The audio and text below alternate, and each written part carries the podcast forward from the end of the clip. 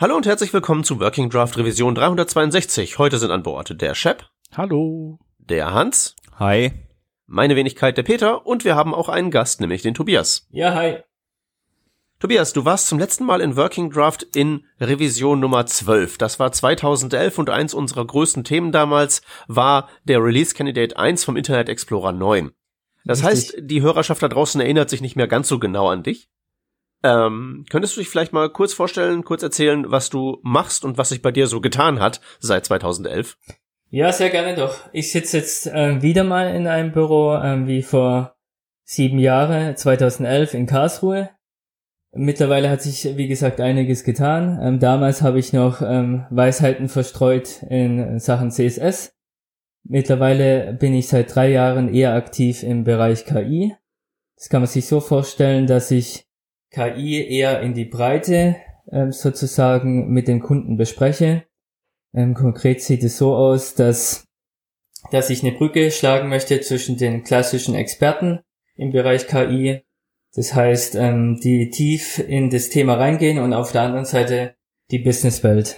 Es wird ja heutzutage viel zu viel ähm, ähm, darum ähm, ein Hype ähm, gemacht sozusagen, ähm, was alles KI kann. Und ich möchte auch da ein bisschen Ernüchterung reinbringen, sozusagen. Ich möchte aufklären, was KI kann und was es nicht kann. Genau, und deshalb wollte ich heute Abend ein paar Themen ansprechen mit euch und freue mich hier zu sein.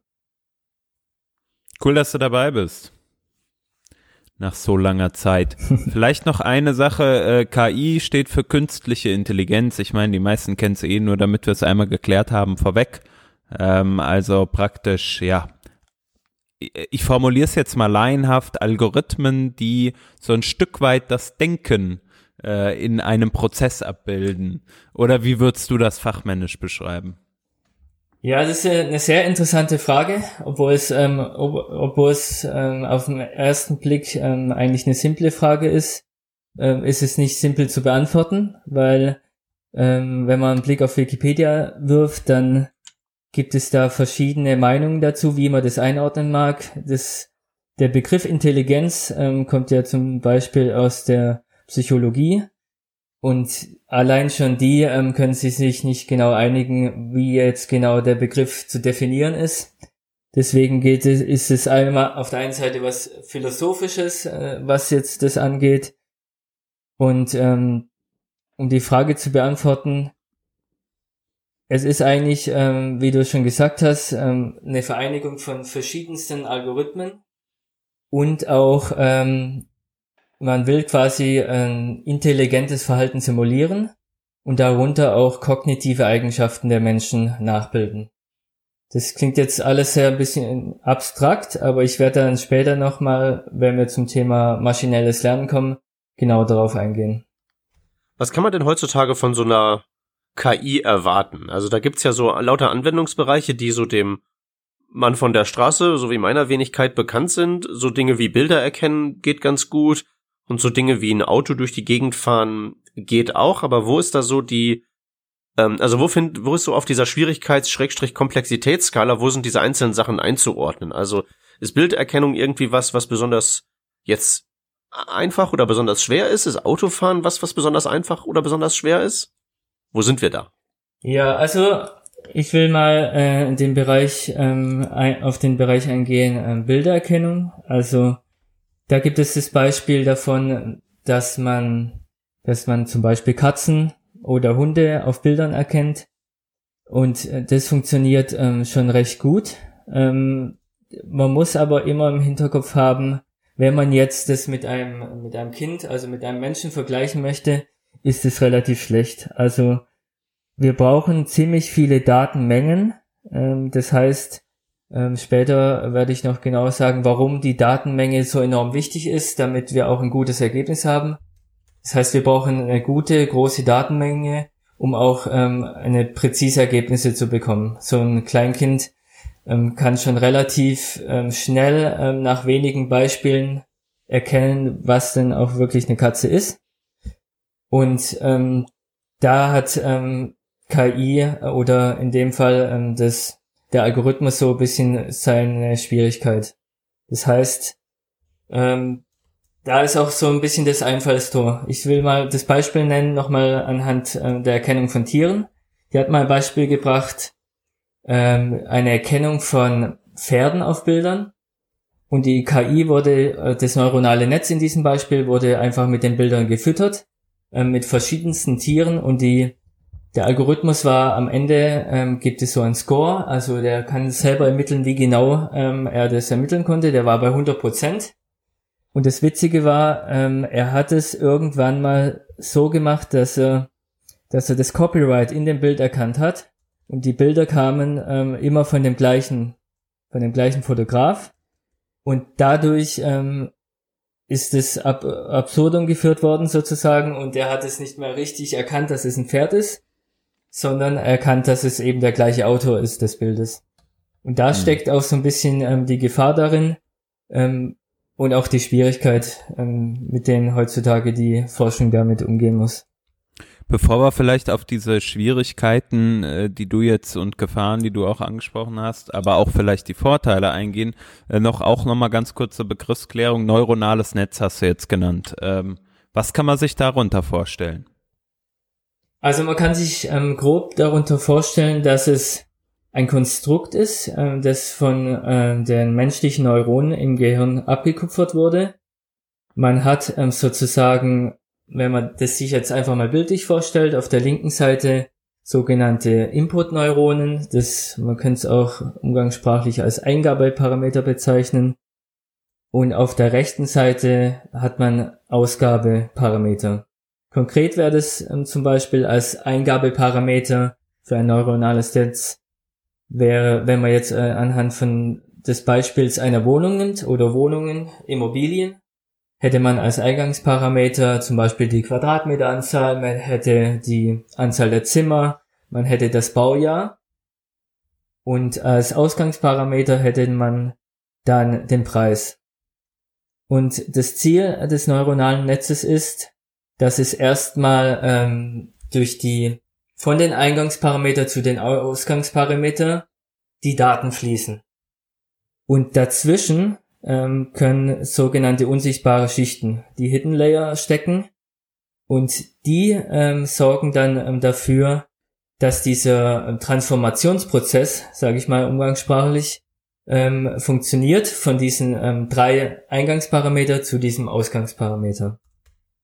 Das heißt, ähm, wenn das erstmal das Gerüst steht, ähm, nehmen wir mal das Beispiel Eingangsparameter 3. Der Hidden Layer ähm, hat auch wiederum vier Neuronen und einen Ausgangsparameter. Dann wird es erstmal mit, mit ähm, Beispieldaten befüttert. Das heißt, es, es funktioniert, jetzt kommen wir auch nämlich schon zum ersten Bereich des maschinellen Lernens. Das funktioniert überwacht. Das heißt auf Englisch ähm, Supervised Learning. Ähm, ich ähm, gebe Beispiele rein ähm, anhand von diesen drei Parametern und wie der Preis dann sein soll. Und das mache ich dann zum Beispiel mit ähm, hoffentlich vielen Daten. Und dann ähm, habe ich mein Netz trainiert in dem Beispiel und kann ab dem Zeitpunkt auch sagen, ähm, gib mir mal eine Vorhersage von von folgenden drei ähm, Parametern, die ich reingebe. Und er sagt mir dann am Ende, diese Immobilie ist nach anhand von meinen Daten, die ich jetzt gelernt habe, ähm, so viel wert. Das heißt, dass da drin steckt im Prinzip sowas wie, wie eine Programmierung, die sich selbst konfiguriert und zwar gemäß den, den, ähm, ja, den Trainingsdaten. Also, weil da weiß er ja, was man reinsteckt und was hinten rauskommen muss. Das heißt, äh, die steckt man alle rein und der ähm, passt sich dann von selbst an. Genau. Ähm, bis er eine Einstellung gefunden hat, wo er, wo er sozusagen bei all den Eingaben den richtigen Treffer hat. Im Prinzip ist das wie so eine, wie so eine mathematische Formel, die der versucht auszuknobeln, die quasi am Ende immer zum korrekten Ergebnis führt. Und dann, damit ist das Training dann abgeschlossen und dann nimmt man Daten, die man vorher noch nicht reingegeben hat, steckt die rein und guckt dann, ob immer noch das Richtige, also ob der, ob der sozusagen auf die Lösung gekommen ist und ob das, ob da dann das Richtige hinten rauskommt. Und wenn das der Fall ist, dann äh, geht man hinaus in die Welt und sagt, ich habe ähm, eine KI entwickelt, die das ganz gut kann, äh, so ähm, Immobilienpreise einschätzen. Genau, richtig. So könnte man das beschreiben. Und ähm, was noch wichtig ist zu erwähnen, ist, ist, die einzelnen Neuronen sind sozusagen miteinander verbunden. Das heißt, die äh, drei Eingangsparameter, die drei Eingangsneuronen sind verbunden mit den vier Neuronen in diesem, in dieser versteckten Schicht. Die wiederum verbunden mit dem einzelnen Ausgangsneuron. Und während ähm, die Daten dieses Neuron durchfließen, ähm, bekommt, bekommt er ja Daten rein und ähm, Daten kommen wieder raus. Und am Ende ähm, kann noch so eine Aktivierungsfunktion, nennt sich das, ähm, da drüber laufen und der dann die Daten noch ein bisschen ähm, anpasst äh, mit gewissen ähm, mathematisch mathematischen Formeln. Das ist zum Ausgang und nochmal zum Eingang. Er kann selbst bestimmen, welches Neuron ähm, eine höhere Gewichtung hat für den Preis. Kann man sich dann vorste so vorstellen, dass der intern sich dann ähm, selber ähm, beibringt, wie du schon gesagt hast, ähm, welches Neuron wichtiger ist. Und somit äh, kriegt es mit der, mit Laufe, im Laufe der Zeit einfach eine bessere Gewichtung. Und bei diesen Bilderkennungen, da sind dann ja, glaube ich, relativ viele dieser Schichten, die so miteinander verwoben arbeiten, oder? Bis dann äh, sowas erkannt werden kann auf so Bildern. Also ist ja schon relativ komplex. Ja, ja, das stimmt. Wenn man sich ähm, zum Beispiel so ein neuronales Netz mal anschaut von, von so einem gängigen Algorithmus, zum Beispiel von Google, dann sind es extrem viele Layer, die dazwischen stecken, die dazwischen sind. Ähm, das ist weitaus mehr, als ich jetzt gerade mit diesem einen, mit diesem einen Layer in meinem Beispiel gebracht habe. Und das kann man sich dann so vorstellen, äh, man hat jetzt ein Bild von ähm, 50 mal 50 Pixeln und ähm, jeder einzelne Pixel wird als einzelnes ähm, Neuron, als Eingangsneuron gesehen. Und dadurch, dass man ja ähm, entweder das Schwarz-Weiß-Bild hat oder man hat dann das RGB-Bild, hat man dann entweder ein 50 Pixel mal 50 Pixel mal 3 Werte als Eingangsneuron. Ich hoffe, war das einigermaßen verständlich? Ich würde sagen, ja. Genau, man hat quasi die Eingangsneuronen und ab dann findet auch ähm, intern ähm, so, ein, so ein Faltungsprozess statt. Nehmen wir mal die oberen vier Pixel, also äh, wenn man jetzt anhand von Tetris mal das Beispiel nimmt, den, den Zweierblock, also zwei und zwei, dann ähm, würde man, um das Bild kleiner zu machen, erstmal vorab, würde man so einen 3x3 Block nehmen und würde dann ähm, mit einem gewissen Verfahren ähm, dieses ähm, auf einen Pixel zum Beispiel runterbrechen oder auf zweimal zwei Pixel runterbrechen. Und dann ähm, funktioniert es so, dass man sagt, ähm, das wäre dann Begriff des Max, Max Pooling zum Beispiel, dass man sagt, was ist jetzt der höchste Wert da drin? Und der wird dann auch genommen. Und somit äh, ermöglicht es einem, die Bilder in der Ausgangsform zu nehmen, die werden dann kleiner gemacht und kleiner berechnet und können da somit äh, viel besser gehandhabt werden.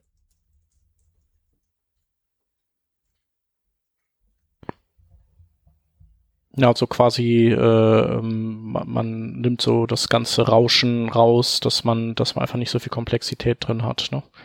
Genau, viele Daten, die einfach überflüssig sind, ähm, werden nochmal wirklich komprimiert und ähm, dadurch ähm, läuft die Verarbeitung auch viel schneller. Und äh, solche Verarbeitungen, äh, es gibt einmal das Beispiel, ähm, Darauf kann ich jetzt kurz kommen, wenn wir äh, das Thema Reinforcement Learning nehmen. Jetzt haben wir quasi das Thema ähm, Supervised Learning äh, uns mal angeschaut. Äh, das kann ich nochmal ganz kurz zusammenfassen. Wir haben quasi die, die Eingangsparameter und wir haben die vorgegebenen Ausgabeparameter. Und durch, ähm, das ist eine Möglichkeit äh, vom Supervised Learning. Jetzt zu dem Beispiel des Reinforcement Learning. Das ist ist ähnlich aufgebaut. Ähm, das heißt, es fällt auch unter diese, grob unter diese Kategorie. Das heißt, ähm, das wird oft bei Spielen eingesetzt. Ähm, simples Beispiel wäre jetzt ein, ein Rennspiel. Ähm, nehmen wir mal an, man muss äh, mit seinem Boot drei Runden fahren und äh, immer, so, immer solche Bojen überfahren. Und wenn die KI jetzt dieses äh, Spiel spielen möchte, müsste man ihm beibringen, ähm, zu sagen, die Bojen zu überfahren ähm, bringt 100 Punkte, also ist es erstrebenswert. Das heißt, es funktioniert mit so einer sogenannten Reward-Funktion. Zusammengefasst könnte man sagen, ähm, die KI nimmt dieses Bild wahr, ähm, verarbeitet dieses Bild wieder, führt daraufhin eine Aktion aus. Das heißt, es könnte irgendeine Lenkbewegung des Bootes sein, irgendeine Steuerung von Cursern. Und daraufhin beobachtet er wieder, was passiert. Er beobachtet die Umgebung. Und wenn dies positiv ist, dann ähm, wird es äh, quasi so äh, wahrgenommen und wird dann für zukünftige Aktionen gespeichert. Das heißt, er merkt sich quasi sein, sein Verhalten und die daraus resultierende Resonanz. Das könnte man vergleichen wie ein Kind jetzt seine ersten Schritte geht und immer wieder hinfällt. Das heißt, das bekommt einfach keine Belohnung und dann klappt es irgendwann mal. Und dann ähm, würde der dann merken, oh ja, so muss ich laufen, die Muskeln bewegen und so lernt er dann dazu. Mhm. Okay. Und so ist äh, grob, klar, könnte ich jetzt noch viel tiefer gehen, aber ich, mir war es wichtig, dass ich erstmal den ähm, Zuhörern so ein bisschen einen, Gesch Vorgeschmack gebe. Ähm, was ist es genau einmal mit dem Reinforcement Learning und was kann man sich darunter vorstellen? Und dann kann man ja immer noch in die Tiefe gehen. Ja, ich wollte noch mal äh, kurz auf die Frage von Peter vorhin zurückkommen. Der äh, sagte ja irgendwie, ja, wir haben diese Bilderkennung, ähm, die haben wir jetzt durchgesprochen, aber dann gibt's vielleicht auch etwas, was ich äh, mir jetzt erstmal äh, als schwerer vorstelle, nämlich du hast einen ständigen Input-Stream an, an Bildern sozusagen, also vielleicht eine Videokamera, äh, die nimmt irgendwie die Umgebung auf ähm, ich spreche jetzt von diesem Beispiel Autofahren. Ähm, und dann muss anhand dieses Bildes irgendwie erkannt werden, okay, hier bewegt sich gerade ein Mensch mit Fahrrad oder irgendetwas äh, bewegt sich. Und daraufhin muss das Auto dann sozusagen oder die vielen Computer im Auto reagieren. Ähm, wie komplex ist sowas? Ist das, ähm, ist das einfach abbildbar heute oder ist das wirklich eine, eine krasse, äh, ähm, also was richtig ähm, Besonderes, was da gerade passiert mit den selbstfahrenden Autos zum Beispiel? Also ich würde sagen, es ist, es ist schon ein, ein Meilenstein. Allein schon, was ähm, wir durch GPU-Power sozusagen auch leisten können. Also wenn man die mal die Geschichte in der Geschichte zurückblickt, die ganzen, die meisten Konzepte oder viele Konzepte ähm, von die vom vom maschinellen Lernen und KI an sich gibt's schon seit den 50er, aber die die armen Leute in Anführungsstriche hatten nie die Technik, um ihre Konzepte wirklich mal auszuprobieren.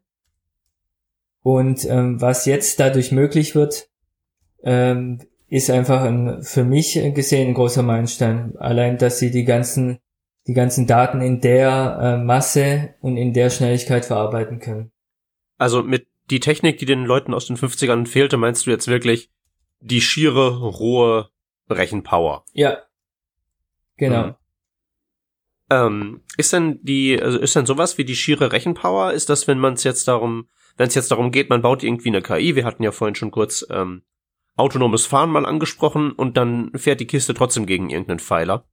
Äh, was ist so der limitierende Faktor bei solchen Anwendungen? Ist das die Datenmenge? Gibt es da zu wenig äh, verwertbare Daten zum Anlernen oder wird da zu langsam gerechnet?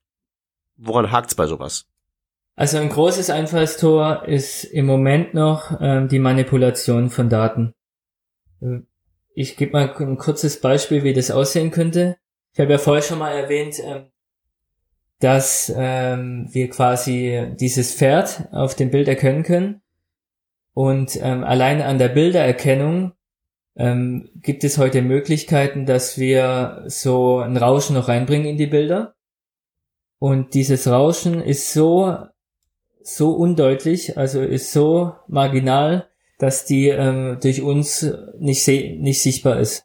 Aber die bringt die, äh, die, den Algorithmus äh, schon so durcheinander, dass ein ganz anderes Tier erkannt wird.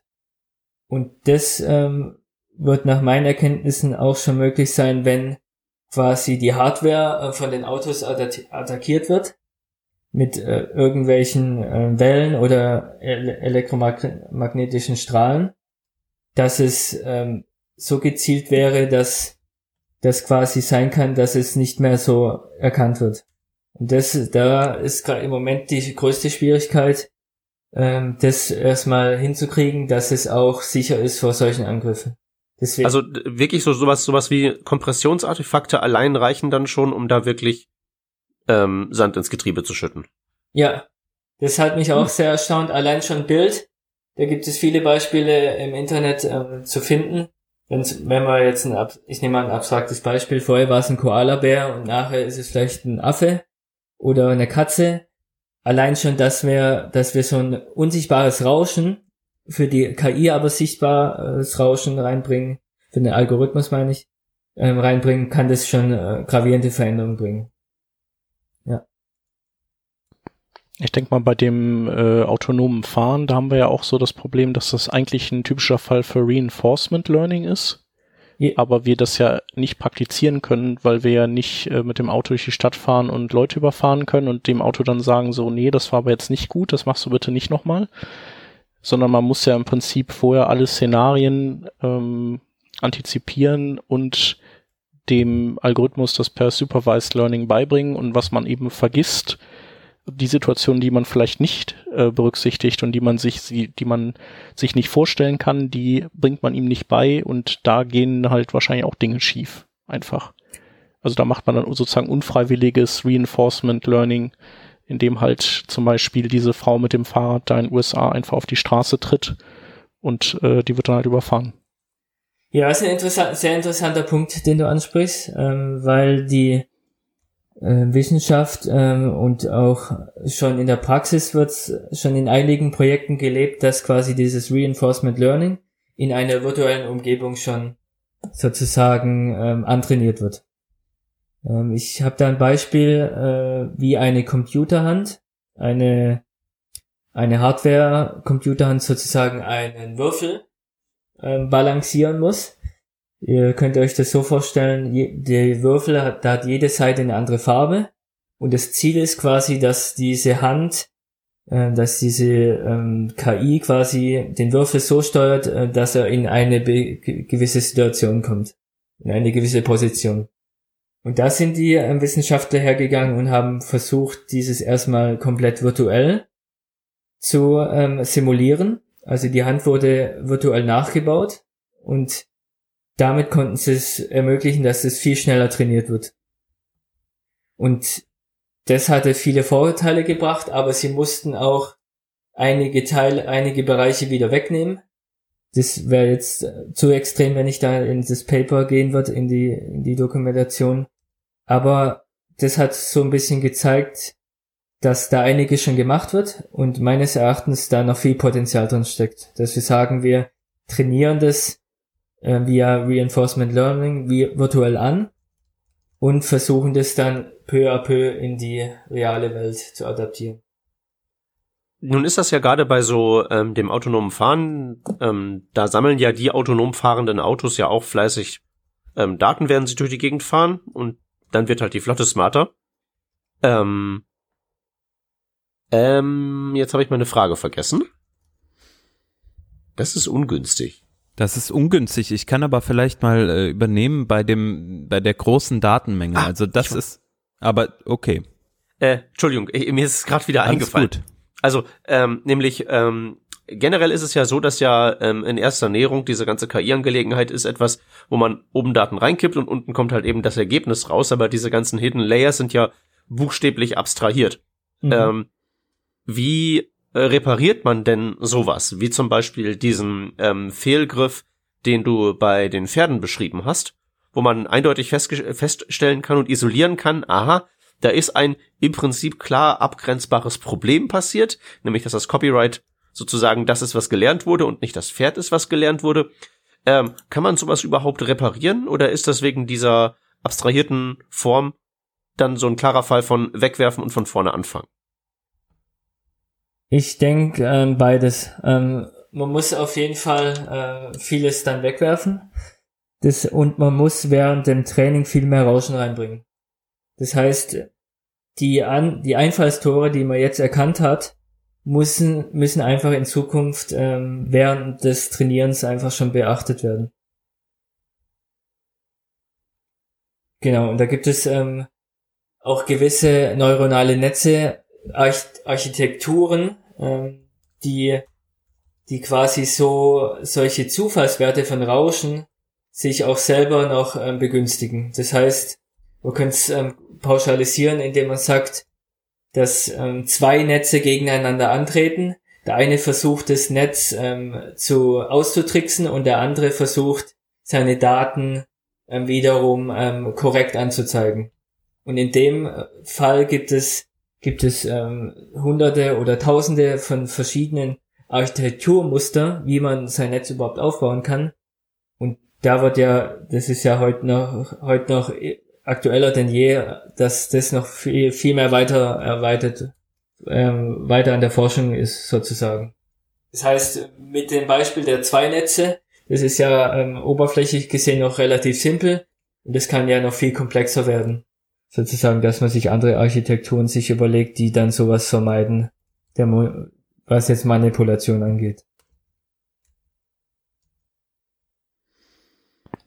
Und äh, wir sind ja jetzt quasi ein äh, Webentwickler-Podcast und ähm, die, äh, das sind ja äh, oder die meisten der Hörer, unterstelle ich jetzt mal, sind Leute, die gerne in die Tasten hauen wollen. Und ähm, jetzt haben wir ja quasi über die Prinzipien gesprochen und vielleicht können wir da äh, so ein bisschen konkreter werden und mal ein bisschen erzählen, was ist das denn für Software, äh, die man sich da, äh, die man braucht, um auch mal selber in im Machine Learning ähm, herumzufuhrwerken und vielleicht dann, wenn wir das geklärt haben, vielleicht können wir dann auch noch, sofern du da was hast, ähm, noch eine Brücke schlagen zu, zu Webentwicklern, also wie die Machine Learning dann vielleicht auch in ihre so ein bisschen äh, oder wie die damit rumspielen können. So. Genau, aber erzähl uns mal, wie man, wie man jetzt in unserer Situation, wie wir jetzt hier sitzen, ein Machine Learning Hallo Welt baut. Mhm. Was brauchen wir dafür? Das ist ein gutes Beispiel. Da würde ich sagen, ihr braucht erstmal entweder Kenntnisse in Python oder in der Sprache R. Ähm, wenn man direkt im, mit dem Quellcode arbeiten können, möchte. Das andere Beispiel wäre über APIs, dazu komme ich gleich noch, aber ne, verfolgen wir mal den, äh, den Strang ähm, des selber Programmierens. Ähm, ich persönlich habe ähm, vollkommen, äh, mich vollkommen auf ähm, Python spezialisiert.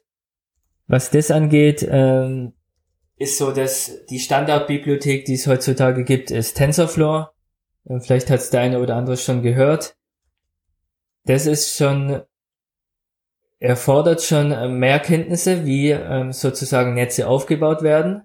Doch glücklicherweise ähm, wurde da eine eine API, eine Bibliothek on top gesetzt. Die heißt Keras. Ähm, buchstabiert ist das K-E-R-A-S. Und mit denen kann man eigentlich in wenigen Zeilen schon ein neuronales Netz aufbauen. Das heißt, ähm, man importiert oben einfach die Bibliothek, sagt einfach, erzeugt mir ein neues Model, also ein neues äh, neuronales Netz. Und ab dann kann man sagen Model add und die eins, das einzelne Layer hinzufügen. Da sagt man nur, gibt man so Angaben an, wie ich vorhin in unserem Beispiel hatte mit den Immobilien. Ich sage dann nur noch, es gibt x äh, Input äh, Neuronen, es gibt x, y Out Ausgangs ähm, Output Neuronen, also Ausgangsparameter und wie viel Hidden Layer dazwischen.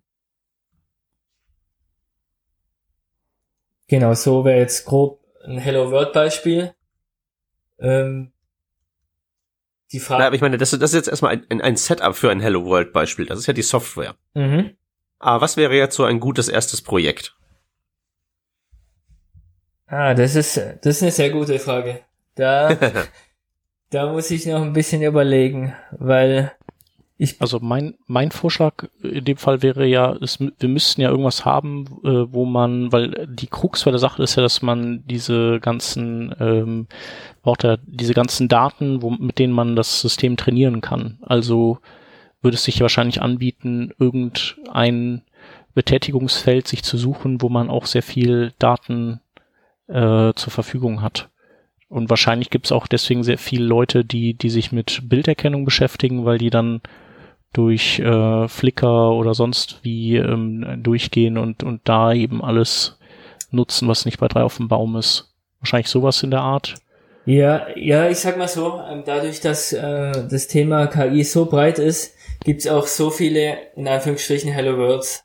Man könnte jetzt zum Beispiel eine Twitter API abfragen, die wiederum eine Textverarbeitung ähm, äh, in, mithilfe von künstlicher Intelligenz macht. Oder man könnte ähm, anhand von ähm, Immobiliendaten, wenn man jetzt eine Wohnung sucht, zum Beispiel, könnte man ähm, diese in, mit einem Netz, äh, durch ein Netz trainieren und sich einfach mal da vielleicht ein kleines Shoutout an die an die Community kaggle.com äh, das schreibt man K-A-G-G-L-E.com. Und die Seite bietet eigentlich öffentliche Daten an, also Open Data, mit dem man eigentlich relativ guten Einstieg finden kann. Also das würde ich eigentlich empfehlen, dass derjenige, wo da Interesse hat, da einzusteigen, da gibt es auch ähm, Quellcode-Beispiele. Das ist so eine Kombination wie äh, aus GitHub und ähm, und äh, so ein bisschen ähm, Platz, um was Neues zu lernen. Das heißt, ähm, in dem Fall werden äh, sogenannte Daten angeb angeboten auf der einen Seite, aber auch schon so ein, äh, so ein so ein Plan, wie die Daten denn auszulesen sind. Und da habe ich in der ersten Zeit, als ich angefangen habe, sehr viel gelernt. Also so könnte man eigentlich gut starten. Dann nochmal das Thema weiterverfolgt ein bisschen von Chep. Auch wie können wir jetzt als Webdeveloper ähm, dann sowas auch einsetzen? Also ich habe ich habe immer so, also man hat ja immer so so Projekte im Kopf. Was könnte man mal machen jetzt auf einer Website? Wie könnte man mal eine Website aufbauen?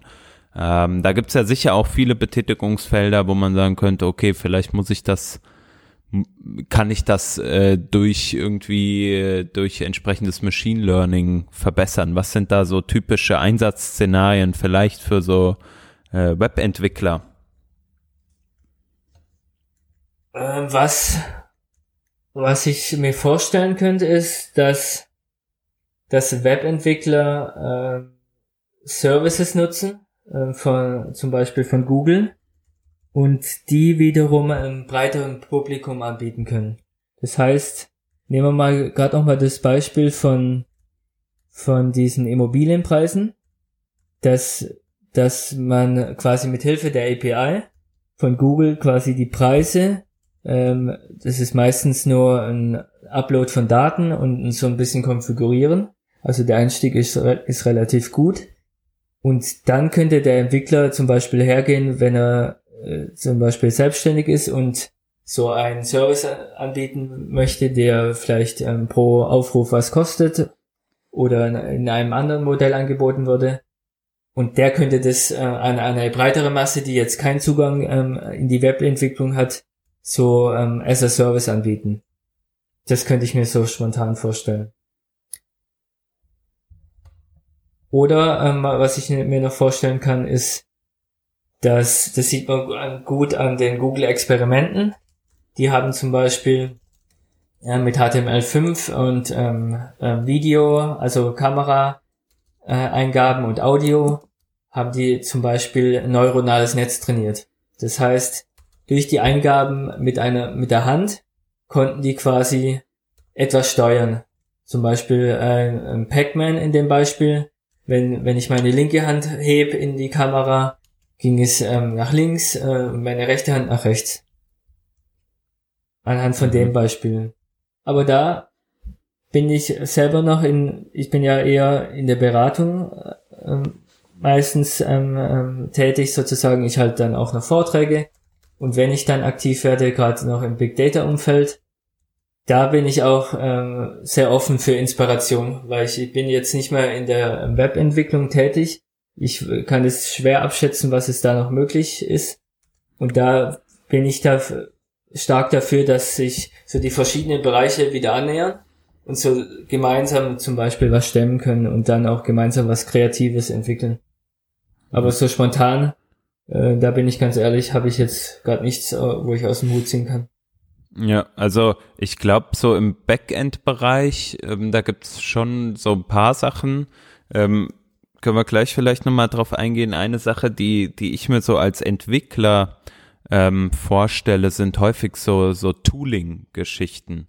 Ähm, zum Beispiel, was wir ja häufig haben, was wahrscheinlich jeder im Projekt irgendwie kennt, sind so Style Guides in irgendeiner Art und Weise. Die werden halt aufgesetzt von äh, vielleicht ja, Designern, sagen wir mal, vielleicht auch von Programmierern, die halt ähm, jetzt das schon ein bisschen besser äh, dann, pro also ein bisschen genauer programmieren, besser ist so werten, Entschuldigung, äh, bisschen genauer programmieren, als das vielleicht ein Designer macht ähm, und äh, bisschen Funktionalität noch hinzufügen. Und meistens basieren ja die Webseiten auf diesen Style Guides.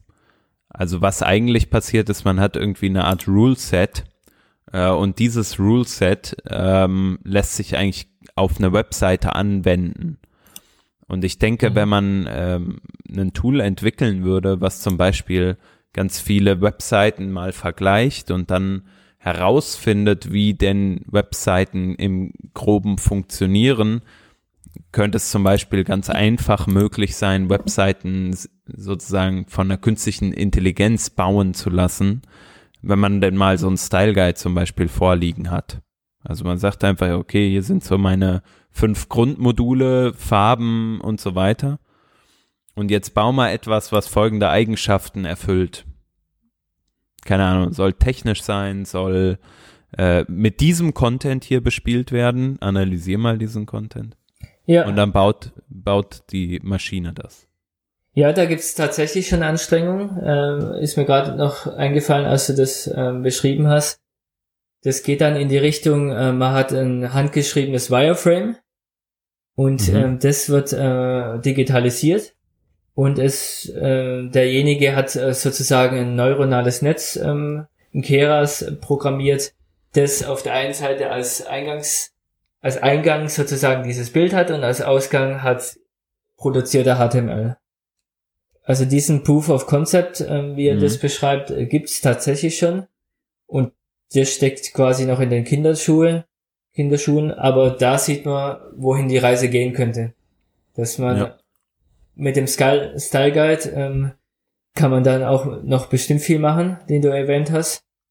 Aber in dem konkreten Beispiel, das ich kann, ähm, wurde das tatsächlich schon erfolgreich umgesetzt. Die andere Frage ist dann, wie wie semantisch das HTML macht, aber ist, aber er wollte das quasi nur mal demonstrieren, dass ich es glaub, sowas das möglich ist. Ist ja dann auch nur eine Frage der Zeit, bis das gut wird, bis das besser wird als wir Programmierer. Also äh, sagen wir mal, wir analysieren wirklich die Webseiten und wir geben halt so ein bisschen äh, manuellen Input und sagen, okay, hier die, hier hast du eine gute Entscheidung getroffen, hier nicht. Ich glaube, das, äh, ich glaube, da kommt man ja ganz schnell an ein Ziel.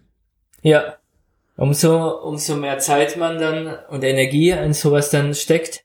Bis jetzt ähm, betreiben das ja nur sehr wenige, was jetzt dieses Projekt angeht.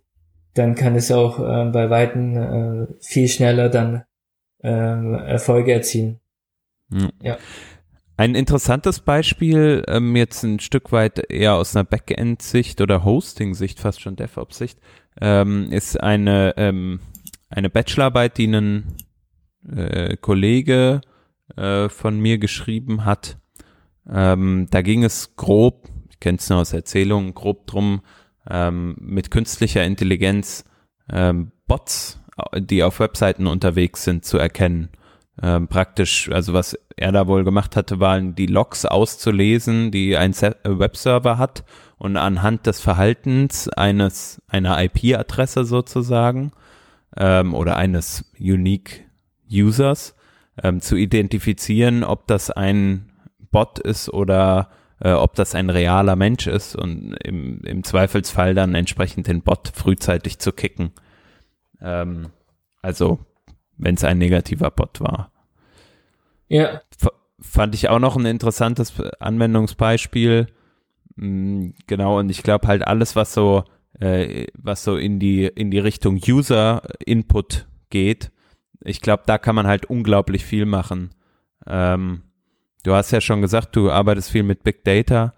Ähm, in dem letzten Team, in dem ich war, äh, war so außenrum sozusagen, waren viele Leute, die halt äh, krass in, die, in das Big Data-Thema in der Firma äh, integriert waren.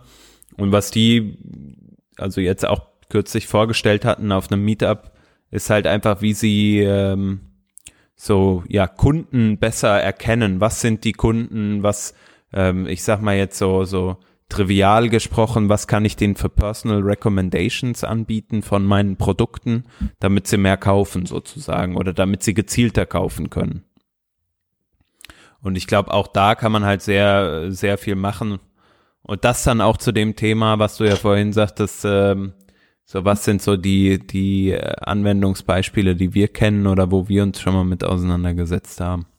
Ja, guck, aber ist das nicht eigentlich ähm, so ein Ding, wo das dann auch schon wieder anfängt zu knirschen?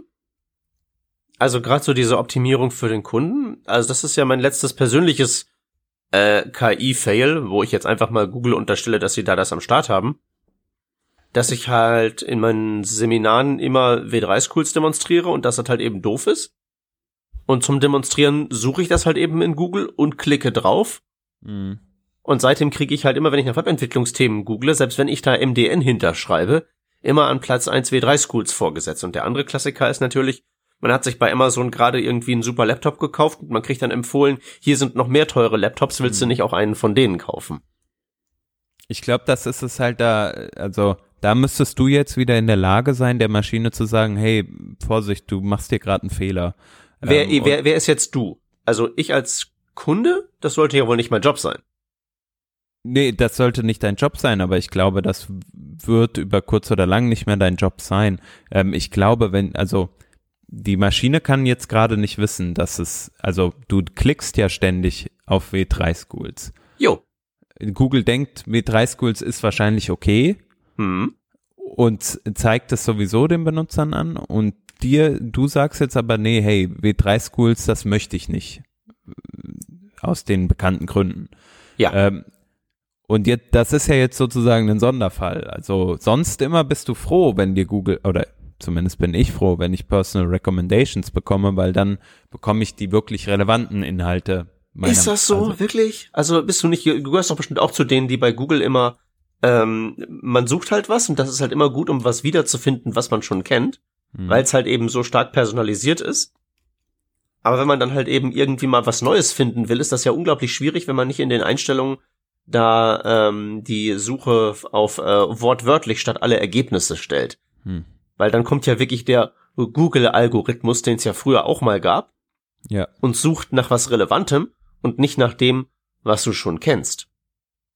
Worauf ich hinaus möchte, ist, Hm. dass im Moment ähm, dass äh, diese ganze KI-Technologie, und da hat der Tobias sicherlich auch sehr viel zu erzählen, auf alle möglichen Probleme draufgeworfen wird. Und ich glaube, das, was so das Ding ist, was echt noch nicht wirklich gelöst ist, ist die Frage, wo ist das denn wirklich sinnvoll einzusetzen? Ja, das ist absolut richtig. Also es ist halt, ist halt wie bei jeder Technologie so, es fällt halt besonders auf, wenn es mal nicht funktioniert. Sprich, mir wird ein dritter Laptop empfohlen, den ich kaufen soll, mir wird W3 Schools empfunden, äh, empfohlen, was ich nicht sehen möchte. Aber das ist halt eben nur da, wo es schief geht. Anderswo klappt das ja super. Also irgendwie Spracherkennung mit Siri ist ja, ist ja auch sowas und das lübt. Und da stört's ja auch keinen. Aber ich glaube, im Moment ist das so ähnlich wie Blockchain noch so. Da wird in alles reingesteckt und man, dann wird, wird sich halt eben hinten raus zeigen, wo wirklich die Anwendungsfälle sinnvoll sind. Also, Tobias, du hast sicherlich auch schon einige originelle Anwendungsfälle an dich herangetragen bekommen, wo es dann vielleicht keine gute Idee gewesen wäre, da mit Machine Learning beizugehen.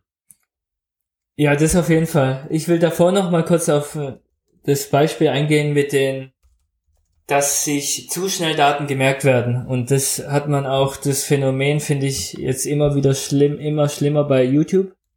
Wenn man, Oh ja. wenn man zum Beispiel, ähm, wenn meine Frau jetzt auf meinem Account jetzt wäre und äh, sie schaut nur wenige Videos an, dann verändert sich fast schon die, bei mir die komplette Startseite.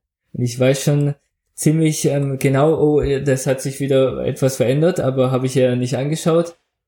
Und allein schon dieses, dieses Verhalten, dass es äh, schon so krass ähm, sich an kleinste Veränderungen orientiert, ähm, finde ich ähm, schon bedenklich, weil, wie du das vorher erwähnt hast, Peter, ähm, dass man auch viel weniger Neues dadurch ler lernen kann. Oder Ja, beziehungsweise ist das denn nicht gerade bei YouTube auch eine Frage der Parameter, auf die hin optimiert wird? ja, Weil, so wie ich das halt eben, so wie ich dieses Verhalten, das du da beschrieben hast, interpretiere, ist, das ist halt ähm, ein, ein so ein Binge-Watching-Verstärkungsmechanismus. Das soll halt, das ist halt so eingestellt, wie es eingestellt ist, nicht aus Versehen, sondern weil man halt eben das nächste Video auch noch klicken soll und das nächste und das nächste. Und dass dann, wenn deine Frau das an deinem Rechner macht, deine Startseite kaputt geht, ist das halt eben der Kollateralschaden, ja. der daraus folgt. Und das ist wie so äh, ein, Clustering, nenne ich es jetzt mal. Das heißt, ähnliche, ähnliches wird einfach zusammengefasst, äh, könnte ich mir in dem Beispiel vorstellen. Und dann äh, wird gesagt, oh, der diese Gruppe, diese Gruppe hat schon ähm, diese diverse Videos ähm, hintereinander angeklickt und diese Videos sind ähnlich, also werden sie wieder angezeigt. Und da wünsche ich mir äh, persönlich, ähm, dass man in der Zukunft wenigstens die Möglichkeit hat ähm, zu sehen, auch im Hinblick ähm, vom Datenschutz, welche Daten ähm, werden im Moment benutzt, um mir diesen Algorithmus zu errechnen. Es muss ja nicht drin stehen, was genau die Gewichtung sind oder was die exakten Algorithmen sind. Aber warum zeigt er mir jetzt genau dieses auf der Startseite an? In einer schönen Liste. Du hast hier, hier das mal geschaut und du hast hier mal was geklickt. Und on top wäre noch natürlich grandios, wenn ich sagen würde, da hat, war jetzt meine Frau im Account, die Ein Einträge möchte ich raushaben. Oder die Einträge passen einfach nicht. Ich will, auf der einen Seite finde ich sehr gut, dass ich Vorschläge bekomme, aber ich will, wenn dann richtige Vorschläge haben. Und du würdest dann zum Beispiel ähm, das W3 Schools rausnehmen, weil du, weil äh, der einfach Sarkasmus nicht erkennt, sozusagen, in dem, Ja. dem Beispiel. Aber äh, ist, die, ist dieses Datenschutzding nicht, ähm, also so wie du das gerade beschrieben hast, das geht doch eigentlich eigentlich nicht wirklich, weil ich meine, je- meine Tätigkeit auf YouTube, das, was ich da anklicke, ist ja nicht nur etwas, das dann sozusagen ähm, sagt, ich habe das hier angeklickt und deswegen werden mir die neuen empfohlen, sondern sozusagen das, was aus meinem angeklickten die neuen Empfehlungen macht, ist ja der Machine Learning Algorithmus, an dem ich ja sozusagen durch mein Rumklicken mitgewirkt habe. Sprich, die Daten, die jetzt diesen Algorithmus dazu bringen, mir diese Empfehlung auszuspucken, sind ja nur die eine Seite der Medaille. Die andere Seite ist ja tatsächlich der Algorithmus selber, der ja so ein selbstmodifizierendes Programm ist. Das kann man doch gar nicht so DSGVO-mäßig rausgeben. Erstens ist es ja nicht erfahrbar, weil es ja wegabstrahiert ist und zum zweiten wäre es ja das Geschäftsgeheimnis Nummer eins. Das geht doch gar nicht. Genau, was ich damit eher meinte ist, welche Daten von mir sozusagen genutzt wurden, um die Entscheidung zu treffen. Klar werden auch ähm, Daten von anderen, ähm, fließen ja von, äh, von jedem Benutzer rein. Aber zumindest diese kleine Transparenz zu haben, dadurch, dass ich ähm, folgendes äh, Verhalten äh, gezeigt habe und auch gespeichert wurde, ähm, geht es in folgende Richtung. Und wenn ich zum Naja, Beispiel, gut, aber ich meine, wenn, wenn, wenn dann sozusagen gesagt wird, aus diesen Inputdaten geworfen in diese Blackbox folgen jene Outputdaten, ist ja das nicht direkt Transparenz, als vielmehr einfach ein Kanal, über den die KI dann ja mich trainieren kann. Wo ich ja dann sozusagen auch erraten kann, ich kann es ja nicht wissen, weil die, das Netz selber ist ja die Blackbox, aber wo ich dann halt eben erraten kann, aus jenen Inputdaten kann ich dann vielleicht jeden Output erzeugen oder sowas. Wie meinst du das? Dass ich quasi wissen möchte, warum der Output jetzt exakt durch die anderen Argumente erzeugt wurde. Naja, ich meine, wenn du jetzt sozusagen ähm, diese Information bekommst, du hast das und das geklickt, deswegen zeigen wir dir das und das, Mhm. dann hast du ja sozusagen eine, ähm, äh, ein, in ein, äh, dann hast du ja gelernt, wie der Algorithmus auf deine Inputs reagiert. Mhm. Und kannst dann ja, wenn du den Algorithmus dazu bringen willst, auf irgendeine Art zu reagieren, den mit entsprechend vorgefertigten Inputs füttern. Mhm. Gleichsam, die KI trainiert dich und nicht mehr umgekehrt. Dass ich quasi äh, mein Verhalten dadurch verändere mit dem Training. Genau, weil das ist ja dann auch sozusagen das, was man ja hat, wenn man so sich ähm, Menschen anguckt, die jetzt mh, hm, sozusagen am Ende von so einem Algorithmus sind, irgendwelche, weiß ich nicht, so Uber-Fahrer und ähnliches, mhm. die ja dann von irgendwelchen Algorithmen ausgepickt, ausgesucht werden für, du kriegst jetzt diese Fahrt, du kriegst jetzt jene Fahrt, du kriegst keine. Da ist es ja so, dass im Prinzip die, die ja mehr oder minder trainiert werden durch die Algorithmen. Mhm wenn du mir folgen kannst. Ja. Was, was ich einfach nur so, da kann ich, da kann ich jetzt nichts irgendwie Intelligentes zu sagen, aber ich finde das halt nur ein interessantes Phänomen, dass einerseits äh, die Menschheit die KIs trainiert, aber dann in letzter Konsequenz die KIs weiter dann die Menschen trainieren, die da halt eben dann am Ende der Verwertungskette stehen und dann das Taxi fahren müssen. Mhm. Ja, das ist ein interessanter Gedanke, ähm, vor allem, weil das Thema auch was Datenschutz angeht, äh, da bin ich ganz offen, äh, diskutiere ich im Alltag eigentlich ähm, leider nicht so oft mit, mit ähm, Gleichgesinnten oder auch mit anderen. Und es sollte meines Erachtens viel mehr auch ein Diskurs sein in der Öffentlichkeit, dass mhm. man auch sagt, wie geht man da wirklich damit um konkret? Ähm, Gerade so die ähm, Anre Anregungen, die ich hatte mit den transparenten Daten, macht es überhaupt in welcher Form Sinn? Welche Vorteile hätten wir dadurch? Ich denke, da sollten wir äh, als Gesellschaft auch viel ähm, öfters darüber mal diskutieren. Tja, ethisches Design oder äh, ethische Entwicklung, das wäre vielleicht auch nochmal irgendwann ein Thema für bei uns im Podcast. Genau, zum Beispiel in Tübingen wird das Thema ja auch stark vorangetrieben, Ethik und KI. Und ähm, da versuche ich ähm, dann ein bisschen Anschluss zu bekommen, auch an Veranstaltungen dort was mir persönlich auch ähm, am Herzen liegt, wenn ich schon Algorithmen entwickle, viel automatisiere, dass ich auf der anderen Seite auch mit der ähm, breiten Masse und auch mit anderen ähm, im Austausch bin und auch möglichen Ar Möglichkeiten erarbeiten kann, was, äh, was gemeinsam gemacht werden kann, damit auch so ein bisschen die Angst genommen wird von KI.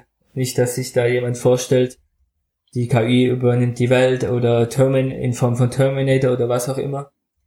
Genau, und deshalb ähm, kann ich auch gerne mal den Link am Ende vielleicht noch umschicken, ähm, gerade zu dieser Initiative in Tübingen, die das stark vorantreibt, äh, KI und Ethik.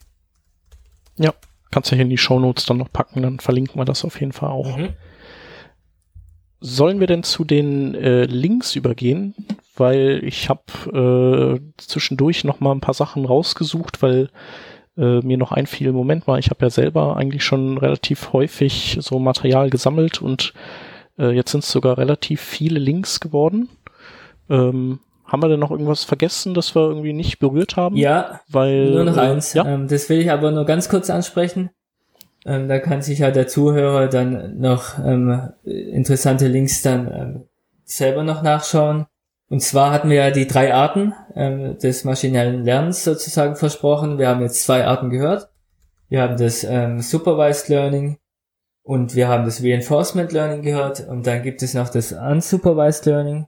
Das heißt, der Algorithmus versucht, ähm, so weit wie möglich nur mit Eingabeparameter zu arbeiten und versucht dann selbstständig anhand von mathematischen Formeln ähm, selbstständig auf die Ausgabe zu kommen. Das kann, ähm, das Ganze nur in zwei, drei Sätzen kurz noch angerissen. Es kann dann sein, er gruppiert Daten anhand von gewissen Parametern und ähm, das prominenteste Beispiel wäre dann so eine Art Clustering. Also Leute, die Warenkorbanalyse wer würde in die Richtung gehen, Leute, die das kauften, kauften auch das. Aber das würde, das Unsupervised Learning ist jetzt noch mehr im Kommen. Also die, was das angeht, allein schon durch die Rechenpower und so weiter. Das ist ein Riesenthema. Aber das, ich wollte es einfach nur komplett, die, die, komplett, nee, einfach komplett noch ähm, erzählen, die drei Arten des maschinellen Lernens, damit die Zuhörer die drei Arten jetzt auch mitnehmen. Das letzte ist wahrscheinlich für die Pros dann, ne? Für die Profis. Ja, ist jetzt schwierig, da Ja oder Nein zu sagen. Ja. Oder wenn man lustige Ergebnisse haben möchte. Ja, ich kann es auf jeden Fall mal empfehlen. Vielleicht finde ich da den einen oder anderen Link, wo das nochmal ein schönes Bild darstellt, ähm, was auf einen Blick ähm, der Unterschied ist. Ja. Ähm, du hast aber auch noch auf jeden Fall einen Link mitgebracht und zwar äh, ein, ein Playground für neuronale Netze. Genau, den, den lege ich euch auf jeden Fall ans Herz, ähm, den mal zu probieren. Und zwar, äh, wenn ihr den Link öffnet, kann man sehr schön sehen, wie so ein neuronales Netz aufgebaut ist. Das heißt, auf der linken Seite die Eingangsparameter, ähm, da drüber steht jetzt Features. Ähm, in, in den Fachterminus heißt es ja auch die Eingangsparameter Features und die Ausgangsparameter eigentlich Labels. Und da kann man so ein bisschen mit rumspielen. Das heißt, man kann Neuronen ein- und ausschalten und sieht dann auf der rechten Seite, was für, was für eine Auswirkung das hat. Mhm. Okay, aber das, das ist jetzt nicht sowas wie äh, äh, CodePen oder so, wo man sich komplett selber was bauen kann, sondern das ist nur einfach so äh, ein so ein vorgegebenes Ding, mit dem man so ein bisschen rumspielen kann. Ja, es ist äh, nicht so ja. frei wie CodePen. Das stimmt. Ja, alles klar. Ja, sieht cool aus. Habe ich glaube ich schon mal irgendwo gesehen, wahrscheinlich bei irgendeinem Vortrag. Mhm. Genau, ansonsten, ich habe, äh, wir haben ja gesprochen über ähm, Web-Services, die Machine Learning-Funktionen äh, bereitstellen. Und wir haben ja, du hast es eben Google erwähnt, das äh, werden wir in die Links schmeißen und äh, Microsoft hat ja auch seine Cognitive Services, die auch ziemlich cool sind und die auch nicht unbedingt deckungsgleich sind von den Features. Ähm, da, äh, vielleicht mag man da mal gucken. Also beides sind so äh, REST-Schnittstellen. Ähm, und dann habe ich vor einiger Zeit noch was gefunden, das nennt sich, äh, oder das ist eine Seite, die heißt Algorithmia. Und ähm, die ist so wie so eine, im Prinzip ein, ein Hafen für ähm, einzelne Skills, die man da oder AI Skills, die man da ähm, anbieten kann. Das heißt, ich kann äh, mir irgendein äh, KI-Ding ausdenken und sagen, ach, das könnten ein paar mehr Leute gebrauchen. Ich äh, hänge das bei denen ein und kann dann für die Nutzung eine gewisse Gebühr nehmen oder ich mache es nicht. Und da gibt's auch ein paar ganz coole dabei. Ähm, zum Beispiel den Colorful Image Colorization äh, Skill, der ähm, so für Landschaftsaufnahmen ziemlich cool ist, äh, um die, um Schwarz-Weiß-Bilder zu kolorieren, aber auch noch einiges anderes.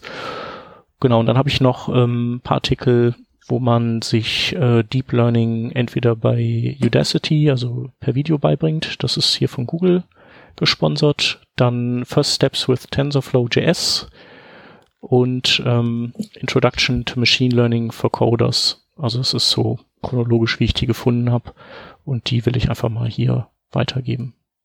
Und dann hat der Hans noch einen letzten Link. Ge oder eine letzte Geschichte. Genau, das geht äh, komplett weg von dem Thema, was wir heute hatten. Äh, betrifft mich eher persönlich. Ich habe ein Ticket für die .js und .css am 8. und 9. 11. in Paris. .js ist ja so die größte äh, JavaScript Konferenz in Europa. Ich war da in den vergangenen Jahren. Aber dieses Jahr habe ich ein ganz, ganz tolles Engagement äh, mit diesem schönen Podcast hier in Amsterdam. Mehr dazu folgt sicher. Ähm, deshalb habe ich aber dieses Ticket abzugeben und falls jemand daran Interesse hat, haut mich einfach auf Twitter an. Ähm, Droplick. Ich tweete es auch demnächst nochmal raus. Und dann kriegen wir bestimmt einen super Early Bird Preis zum Austausch hin. Genau, haut den Hans auf Twitter an und das könnt ihr mit uns auch machen. Wir sind at Working Draft. Ähm, ja, ähm, danke Tobias für dein ähm, fleißiges Mitwirken an dieser Revision. Ich wette, die Hörerschaft hat lauter Fragen, aber das können die ja in die Kommentare schreiben mhm. und dann stehst du sicherlich hier Rede und Antwort. Gerne doch. Super. Dann danken wir dir fürs Mitmachen. Also, werte Hörerschaft, schreibt Kommentare, twittert uns an. Wir sind mittlerweile auch bei Patreon vertreten unter Working Draft. Wenn ihr uns unterstützen wollt, könnt ihr das da sehr gerne machen. Ähm, außerdem, falls ihr eine große Firma mit einem tollen Produkt seid, könnt ihr auch gerne eine Revision sponsoren oder falls ihr zufälligerweise ein paar Stellen mit fähigen Entwicklern zu befüllen habt, schreibt uns und vielleicht können wir das ja auch mal hier in der Sendung unterbringen. Oder wenn ihr Gast werden wollt oder jemanden kennt, der hier dringend Gast werden sollte, sagt uns Bescheid und dann schnappen wir uns den, dann haben wir den in der nächsten Revision auch dabei. Wir haben jetzt KI gemacht, jetzt brauchen wir noch irgendwie was zu Blockchain. Das sollte sich ja wohl irgendwie machen lassen. Muss. Super. ja, also sonst sind wir ja nicht mehr hip. Also wir sollten das nur noch irgendwie dieses Jahr unterkriegen. Ja, und auf jeden Fall vielen Dank, dass ich äh, hier das Thema mal äh, in die Öffentlichkeit tragen durfte. Und vielleicht sieht man sich dann einfach nochmal und hört sich nochmal. Laut meiner Rechnung in Folge 708 in acht Jahren oder auch früher. Und da würde ich mich sehr freuen. Super. Hans, du machst den Termin äh, für unseren Kalender, ja? Genau, das bereite ich dann schon mal vor und ihr könnt euch freuen, in äh, hoffentlich einer kürzeren Zeit dann nochmal von dir zu hören, Tobias. Ja, gerne. Vielen Dank, dass du dabei warst. Und wir danken allen Zuhörern fürs Zuhören. Bis zum nächsten Mal. Tschüssi. Tschüss. Tschüss. Tschüss.